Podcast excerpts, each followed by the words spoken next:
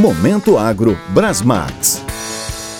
A Brasmax Genética traz a você o melhor conteúdo sobre a cultura da soja. Professores e consultores renomados falando de assuntos que te ajudarão a atingir o máximo rendimento. Para abrir nosso programa, convidamos o professor Robson Ozipe, da Universidade Estadual do Norte do Paraná. Eu sou professor na Universidade Estadual do Norte do Paraná, em Bandeirantes, com uma experiência de quem trabalhou com soja RR. Nós estamos aí falando de alguém que trabalhou com ainda herbicidas em PPI e que vive uma realidade hoje de uma soja que revolucionou os mais jovens. Nós temos agora a ferramenta OGM, que eu posso aplicar glifosato em cima em cobertura total da cultura da soja.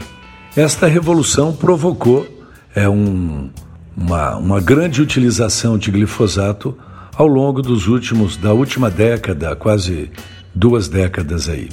O preço que nós pagamos isso é a resistência de plantas daninhas. No Rio Grande do Sul, nós temos buva, que já no glifosato não controlava, isso já se alastrou para o cerrado. Nós temos capim amargoso, iniciando lá pelo Paraguai e hoje praticamente também por toda a área agrícola produtiva. Espe especulações de mais de 7, 8 milhões de hectares de capim amargoso que não morre mais com glifosato. Capim pé de galinha, também que está iniciando no estado do Paraná, mas de forma generalizada há uma reclamação muito grande de que o pé de galinha não é controlado mais pelo glifosato.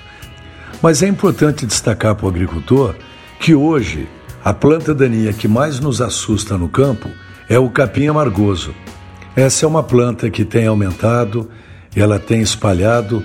Eu ironizo que o sulfato de enxada tem sido uma prática utilizada até mesmo em Luiz Eduardo Magalhães, tem sido usado em balsas e não 63 no Mato Grosso, porque o agricultor está vendo que eliminar as toceiras no início da invasão é muito inteligente para amenizar o avanço da resistência.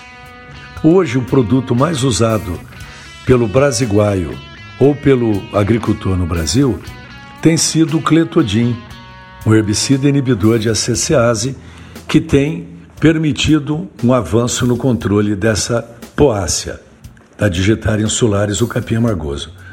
É importante destacar que os inibidores de acecease, sejam é, do grupo DIN, como cletodin, ou do grupo FOP, como a Luxifop, são herbicidas que, quando aplicados, eles devem sempre ser acompanhados do glifosato junto, visando a melhora da eficácia. E o produtor que tem a presença de folhas largas juntos, com o capim amargoso, ele deve excluir o 2,4-D dessa mistura, porque a presença do 2,4-D junto com os graminicidas e o glifosato, ele causa o que nós chamamos de um efeito antagônico, aonde 1 mais 1 é 1. O 2,4-D atrapalha a eficácia dos graminicidas.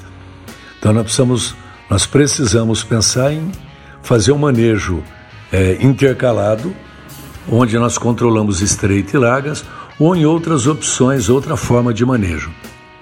O ponto mais importante a destacar com o produtor é o que o meu amigo Jamil ele comenta: a volta dos que não foram para começar uma grande caminhada, nós precisamos dar o primeiro passo. O primeiro passo é para trás, é retroceder e nós trazemos os herbicidas residuais, herbicidas em pré-emergência, no sistema de manejo de plantas daninhas.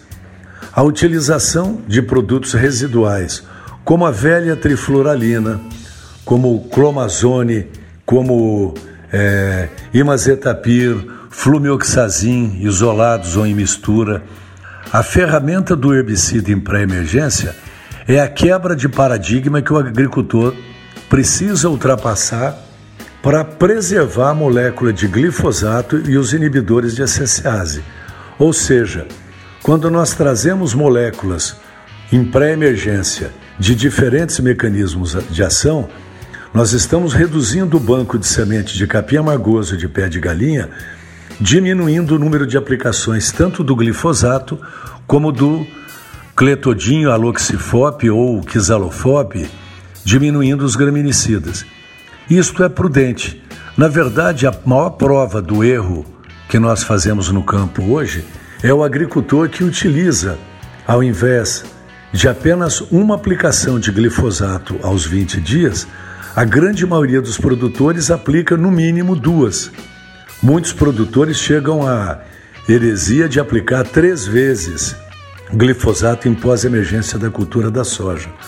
Então, esta é a prova maior do equívoco. Amigo agricultor, vai, fica o alerta. Nós precisamos repensar o manejo de plantas daninhas, nós precisamos resgatar o uso da ferramenta de herbicidas em pré-emergência, trazendo mecanismos de ação de diferentes é, espectro de ação e que isso irá permitir nós termos a longevidade do sucesso no manejo das plantas daninhas. Uma boa safra com clima agradável. Um grande abraço a todos.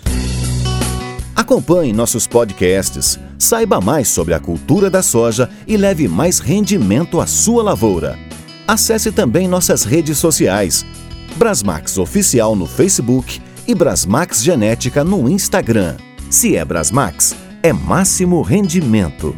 No próximo episódio, Tecnologia de Aplicação, com o professor Marco Antônio Gandolfo.